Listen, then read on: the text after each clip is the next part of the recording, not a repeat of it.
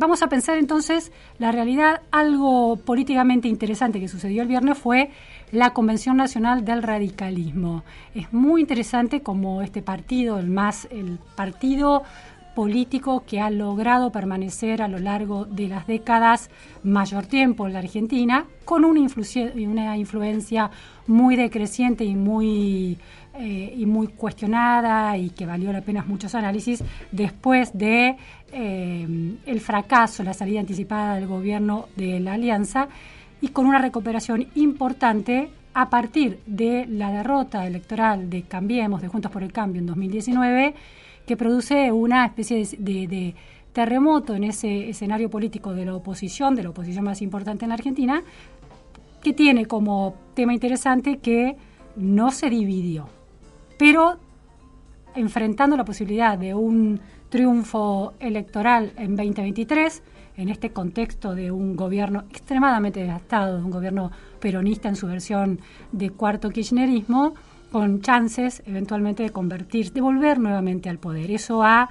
de alguna manera producido una diáspora, una especie de implosión y de expresión de ambiciones personales absolutamente genuinas en políticas para eh, convertirse en presidentes dentro de cada partido y, por lo tanto, dentro de la coalición opositora.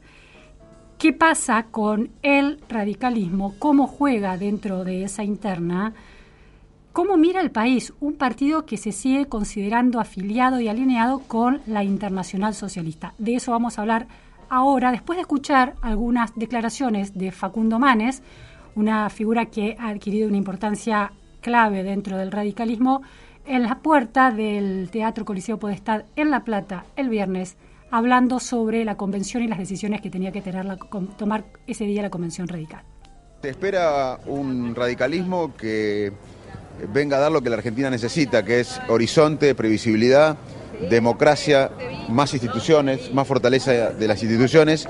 Y yo creo que esto es lo que está pasando hoy, que un partido político esté de pie de nuevamente y convoque a todos los argentinos, fortalezca la coalición, la amplíe, eh, es lo que necesitamos. El, el riesgo país de fines de marzo de Argentina eh, fue un poquito por debajo de Ucrania, que estaba en guerra. Y nosotros no tenemos ninguna guerra. ¿Por qué? Porque no hay horizonte, no hay previsibilidad. Y creo que es una buena noticia que se haya levantado la Unión Cívica Radical de la provincia de Buenos Aires, de todo el país, que se haya otra vez convertido la UCR en un partido nacional. Eso fortalece la coalición, va a buscar un nuevo voto, apoyo en los sectores más eh, desencantados con Juntos o los que nunca votaron a Juntos y consolidar el voto. Y este es el camino, es una, es una muestra de previsibilidad en un país donde lo que predomina es la eh, incertidumbre. Facundo, recién Gerardo lo mencionaba usted como uno de los candidatos a competir en la paso del año que viene a presidente. Eh, ¿Le parece que es por ahí? ¿Cree que es va a salir una consolidación para enfrentar o, consolidar un candidato radical en Juntos por el Cambio? Sin duda, el radicalismo va a competir en todos eh, los distritos, en todas las categorías, pero lo importante es que hagamos un acuerdo de país, un acuerdo programático, que es parte de lo que se va a plantear en la convención hoy. Es Basta de aliarnos por encuestas, hay que aliarse con eh, socios políticos por ideas. Y hoy la idea es que Argentina entre en la modernidad en el siglo XXI, eh, con mayor producción, más instituciones, una alianza inteligente con el mundo. Bueno, escuchábamos allí a Facundo Manes, que se ha convertido en un presidenciable dentro del radicalismo, muy importante esa figura, eh, cuyo hermano Gastón Manes se convirtió el viernes, fue elegido como presidente de la Convención Nacional del Radicalismo. Estamos en comunicación telefónica con Jesús Rodríguez. Muy buenas tardes, Jesús. Muchas gracias por estar en la pregunta sin fin. Hola, buenas tardes, Luciano. Un gusto saludarte a ti y a tu audiencia. Em, Jesús Rodríguez, bueno, histórico, dirigente radical, ha sido ministro en, momentos claves, en gestiones claves del radicalismo en la Argentina y em, es presidente actualmente de la Auditoría General de la Nación vicepresidente de la Internacional Socialista y de la Fundación ALEM, que es un think tank del radicalismo. Em, Jesús, la elección de Gastón Manes en, ese, en esa posición clave, la convención al frente de la Convención Nacional del Radicalismo, ¿Qué implica en términos de influencia de Facundo Manes en esa interna? Porque de alguna manera eran figuras que formaban parte o se sentían cercanas al radicalismo, formaban parte eventualmente del radicalismo como afiliados, pero no tenían un protagonismo tal en las últimas, en los últimos, no son figuras históricas como es su caso, por ejemplo. Sí, me gustaría antes de responder exactamente tu, precisamente tu pregunta, eh, hacer un dato de contexto creo que un partido político eh, funcionando a la luz del día y abierto y posible de ser seguido por todos aquellos que le interese una decisión institucional eh, y un funcionamiento orgánico es una noticia muy positiva para la Argentina. ¿Por qué? Porque es inimaginable una democracia sin partidos políticos, así como es imposible de pensar haya partidos políticos sin un sistema democrático. Entonces, eh, si aspiramos a vivir en democracia, necesitamos de partidos políticos. Y partidos políticos eh, funcionando y de y de manera eficaz. En segundo lugar, eso supone eh, un fortalecimiento de las instituciones y estamos muy convencidos de que hay una asociación directa entre el fortalecimiento de las instituciones y los resultados económicos y sociales. Dicho de otra manera, eh, cuando hay debilidad institucional, los resultados económicos son pobres, son tristes, son inconvenientes. Entonces, dicho ese contexto, la eh, elección de Gastón Manes, un afiliado que tiene 40 años, no en la vida radical, no es un recién llegado, es un dato positivo porque fue hecho por unanimidad, donde representantes de todas las provincias eh, y tomaron una decisión eh, consagrándolo como presidente de la Convención Nacional, que es muy importante porque es la, el cuerpo que establece el programa electoral y define la política de alianzas. Ahora, Jesús, le, le, hago una pregunta en relación a los dos conceptos que usted está, usted está señalando, por un lado, la fortaleza institucional, la importancia de la representación de los afiliados, de la representación popular, de alguna manera, dentro de los órganos del partido, que es en este caso la Convención Nacional de Radicalismo, y por otro lado, la, eh, la llegada de Gastón Manes, que es un afiliado radical, pero nunca había tenido semejante nivel de protagonismo, ¿no? Entonces, bueno, entonces le, le reformulo mi primera pregunta es, ya se sabía que Gastón Manes los días anteriores iba a ser el presidente de la convención radical, que iba a ser elegido presidente. Estaba, todos los analistas lo decían, los dirigentes lo señalaban, el periodismo político lo señalaba. No termina sucediendo que la Convención Nacional de del Radicalismo, en definitiva, lo que hace es legitimar las decisiones de la cúpula. Esa es la primera cuestión. Y la segunda es, en ese caso, ¿por qué Facundo Manes, que era una figura que nunca había tenido semejante peso político, ahora lo tiene, eh, Gastón Manes, ahora lo tiene. ¿Tiene que ver con que Facundo Manes se convierte cada vez más en el presidencial del radicalismo? Bueno, vamos a la primera. Eh, todas las personas que estaban ahí, más de 300 delegados de todo el país, fueron elegidos por el voto directo de los afiliados, eh, que es, la manera en que un partido político serio toma decisiones, no en una en, un, en una oficina o, en un, o en un teléfono tomando decisiones. Y eso es el resultado de esa democracia interna que practica el radicalismo. Eh, entonces, eh, pero habían votado los días antes porque ya se sabía que Gastón Manes iba a ser el presidente. Bueno, se sabía porque era la, el consenso mayoritario en el radicalismo, por supuesto, pero los congresales que ahí estaban eran el resultado de una elección directa, no hubo nominaciones a dedo, hubo elecciones internas para eso. Usted acuérdese que a mediados del año pasado en todos los distritos del país, eh, solamente entre Córdoba, provincia de Buenos Aires y Capital Federal, habían votado 300.000 personas para elegir esos congresales que estaban el otro día tomando la decisión. ¿Cómo, cómo cuántos, eh, en términos de mayorías y minorías, dentro de esa convención de congresales elegidos el año pasado de manera directa y en representación popular, qué porcentaje votó a favor de la designación de Gastón Manes y qué porcentaje, porcentaje votó en contra? Fue por unanimidad, porque ¿Y, una, ¿Y la unanimidad no es un problema dentro de esta representación que usted señala como interesante institucionalmente?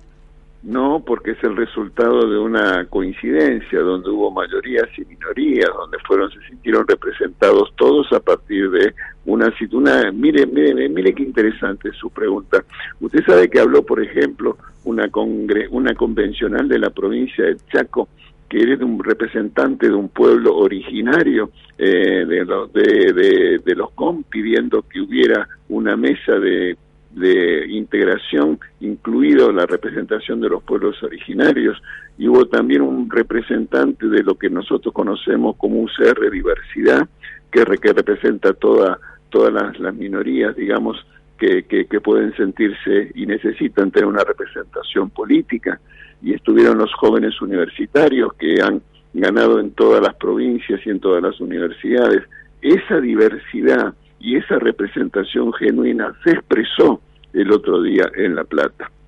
Y en relación a la segunda de sus preguntas, también es muy interesante y está vinculada, porque la candidatura del doctor Manes, que hoy es diputado nacional, que para ser diputado nacional fue elegido eh, por los ciudadanos, pero antes para ser candidato pasó por la experiencia de las PASO y obtuvo más del 40% de los votos en una elección muy corta pero muy exitosa y muy, muy sorprendentemente positiva para nosotros. El doctor Manes es la expresión de un liderazgo que en el radicalismo es capaz de procesar nuevas figuras, nuevas personas que se acercan al radicalismo, se sienten representados por él. Eh, que desde la política es un aire fresco, novedoso y esperanzador, que no hace política con la antipolítica, que lo, que lo único que hace es empobrecer aún más el debate político y la posibilidad de soluciones en la Argentina. Ahora, Jesús, em, su, su biografía en Twitter, por ejemplo, habla de que usted es el vicepresidente de la Internacional Socialista. Así es. Eh, dentro de este escenario político, una novedad es Manes como un outsider de la política que ha construido su eh, influencia social desde su profesión de, de médico neurólogo. Y por otro lado, la otra figura irrumpiendo de manera disruptiva en este panorama es Milley, que en un polo muy, muy distinto al de la Internacional Socialista plantea la inexistencia casi del Estado, terminar con el Banco Central, una idea de mm, privatización de la educación vía vouchers, etcétera. Ya sabemos cuáles son esas ideas. ¿Cómo em, considera el radicalismo que se puede volver competitivo? ¿Qué desafíos se enfrenta? En términos programáticos, como señalaba Facundo Manes en esas declaraciones, la necesidad de consensuar un programa dentro de Juntos por el Cambio, si excluye tan abiertamente no solo ya la figura de Milei, sino la figura más cercana dentro de Juntos por el Cambio a Milei, como pueden ser eh, Mauricio Macri, por ejemplo. Bueno, eh, nosotros tenemos el compromiso y estamos trabajando en esa dirección de formular un programa que, su, que le ofrezca una esperanza a los argentinos de superación de la crisis y de salir del estancamiento y del atraso. En ese trabajo estamos y ya ha habido dos encuentros muy importantes. Uno que tuvo lugar en la ciudad de Corrientes, hará un mes aproximadamente, donde la discusión fue el cambio climático. Hará cosa de 15 días en la ciudad de, el municipio de La Matanza tuvo una discusión sobre la cuestión de las políticas sociales. Eh, y la semana próxima habrá otro en la ciudad de Río Cuarto en relación al desarrollo productivo. A nosotros nos importan los contenidos y los programas porque creemos que los supuestas figuras providenciales no son solución para los problemas de los ciudadanos, ni aquí ni en ningún lugar del mundo. Y en ese sentido tenemos una convicción que eh, la manera en sociedades de masas eh, que, se que funcionan las democracias es la democracia representativa. La democracia representativa a partir de elecciones, elecciones donde los ciudadanos eligen a sus representantes en un gobierno republicano. Nosotros creemos que el sistema institucional es decisivo y que tiene que tener, como decía, una base democrática, la elección libre y limpia, pero también una base eh, liberal, en el sentido de consagrar los derechos individuales de todos y cada uno, en particular de las minorías. Y en tercer término, un contenido republicano, que requiere de la rendición de cuentas, la independencia de los poderes. Eso en el marco de una convivencia, una convivencia pacífica que en una sociedad se da a partir del respeto a la opinión de los otros. Ahora, Jesús, usted em, rechaza la idea de la solución política vía la emergencia y elección de figuras providenciales. Eso es entendible. Ahora, mm, está claro que las figuras providenciales que irrumpen eh, de manera sorpresiva también cambian el clima político, las tendencias y los deseos y objetivos de, las personas, de los votantes. ¿no? Eh, las encuestas registran en términos de concepciones sobre el gasto público, concepciones sobre el Estado, por ejemplo, un, cambio de rumbo en la Argentina que ha pasado de una centroizquierda a una centroderecha, con cantones de derecha más extrema y los jóvenes muy alineados, por ejemplo, con la figura de Milley. ¿Cómo, cómo, cómo incorpora en esta idea de, una, de un liberalismo entendido en el sentido de liberal, igualdad ante la ley de todos, pero con más eh, cuidado de los derechos individuales de la minoría. ¿Cómo se, se alinea, cómo captura, cómo atrae el voto de esta nueva Argentina, que es muy distinta a la Argentina de hace 10 o 20 años? Por eso señalaba la necesidad de ponernos de acuerdo acerca del contenido eh, institucional del sistema político con esa pata eh, democrática, ese pilar liberal y esa base republicana. Sobre esas bases podemos discutir, a discutir que las políticas públicas, pero siempre sobre esa base institucional imprescindible.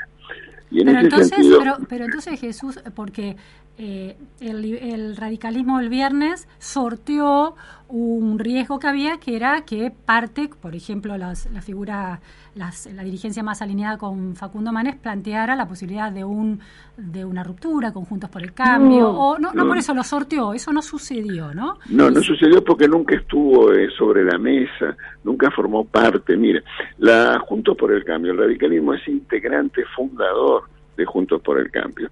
Somos parte de una coalición que compitió en cuatro oportunidades y ganó en tres, que expresa alrededor del 40% de la representación popular en la Argentina. Así que no se trata de una circunstancia o una anécdota en la vida pública del país, es algo muy importante, que tiene presencia en todas las regiones y en todos los sectores. Y déjeme hacer un comentario en relación a la juventud. Yo no estoy dispuesto a, aceptar como si nada sucediera eh, comentarios de ese tipo eh, que algunos hacen en relación que la juventud está cerca de otras opiniones. Mire, en las universidades eh, para elegir autoridades, porque hay un voto obligatorio, porque las universidades son autónomas y que los estudiantes se fijan su posición, no conozco un directivo de una universidad nacional de la Argentina que esté alineado con la posición que usted me señala.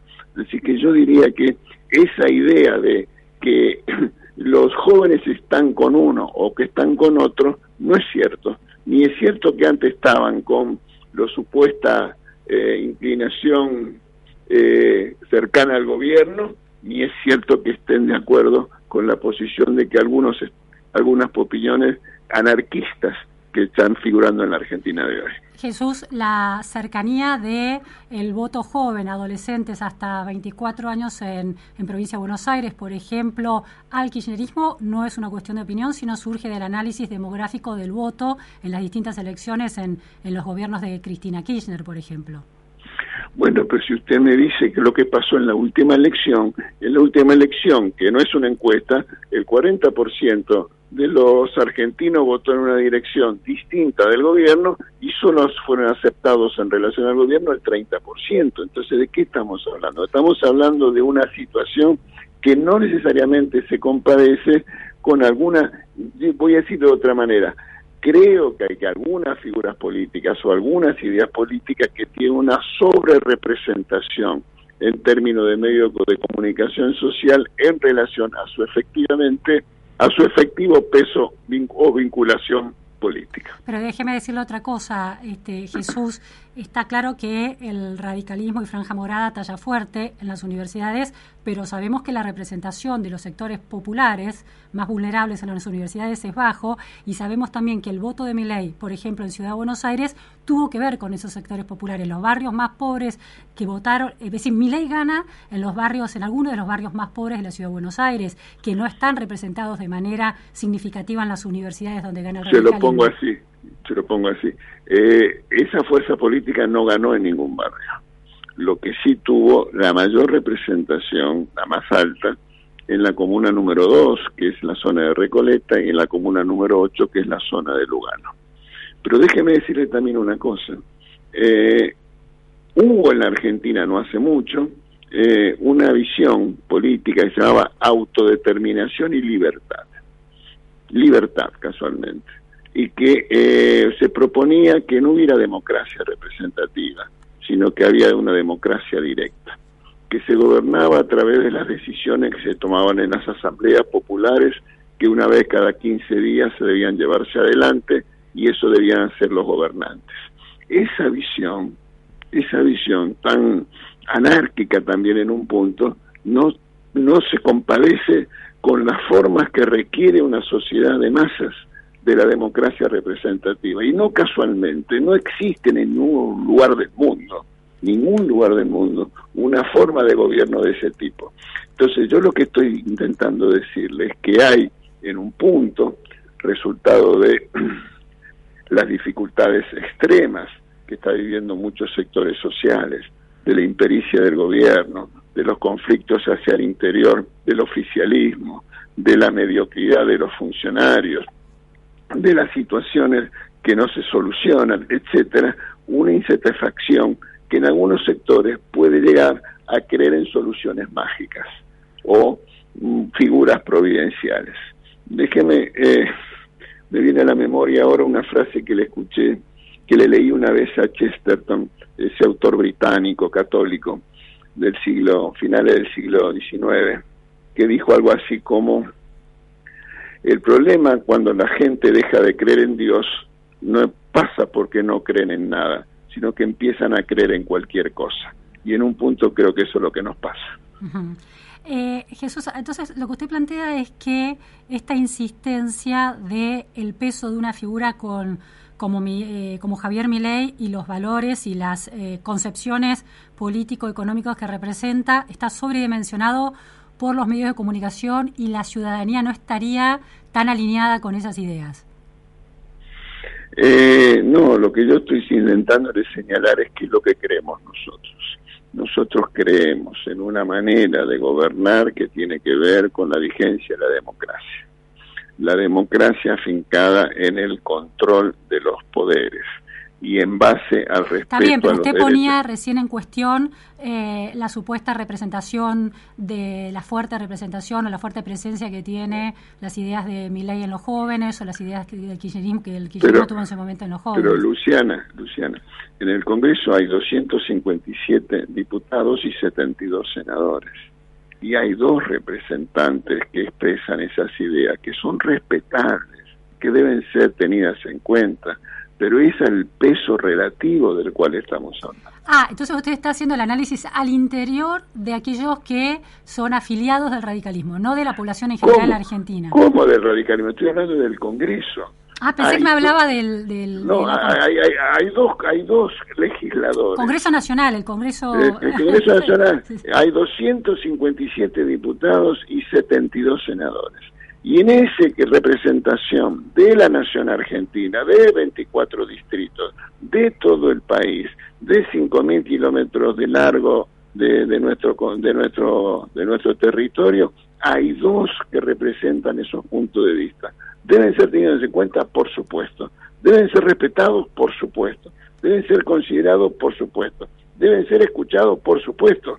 Pero no, no me parece que de ahí se colija que ese es el resultado de una emergencia, de un nuevo mundo, de una nueva realidad, de una nueva situación, porque además de todo, en ningún lugar del mundo pasa eso. Eh, me parece interesante lo que usted está señalando eh, y, resuena con las declaraciones de Manes que decía no nos guiamos por encuestas. Esta idea de que, de que Milei con Larreta y algunas otras figuras, Facundo Manes es, tienen las mejores imágenes positivas en la Argentina, Bullrich también. Em, en realidad lo que usted, para usted es mucho más sintomático el, el, resultado de las elecciones del año pasado para dar cuenta de qué es lo que la ciudadanía está concibiendo. Si no pasaron seis meses de esa situación, no pasaron seis meses, no es que estamos hablando de algo que sucedió en el siglo pasado. Entonces, el análisis de que la eh, sobrerepresentación de esas ideas tiene que ver con una sobrerepresentación de la presencia de mi ley en los medios de comunicación. No, no, no, no digo que haya una asociación directa, ni mucho menos, solo estoy diciendo que a lo mejor, tal vez, la idea de la novedad o lo disruptivo eh, produce un atractivo que hace que se produzcan algunas cuestiones. Pero yo, por ejemplo, no me parece en la Argentina de hoy haya muchos argentinos dispuestos a pedir que los maestros vayan armados a las, a las clases para defender a eventuales situaciones de agresiones como sucede en Estados Unidos con el señor Trump.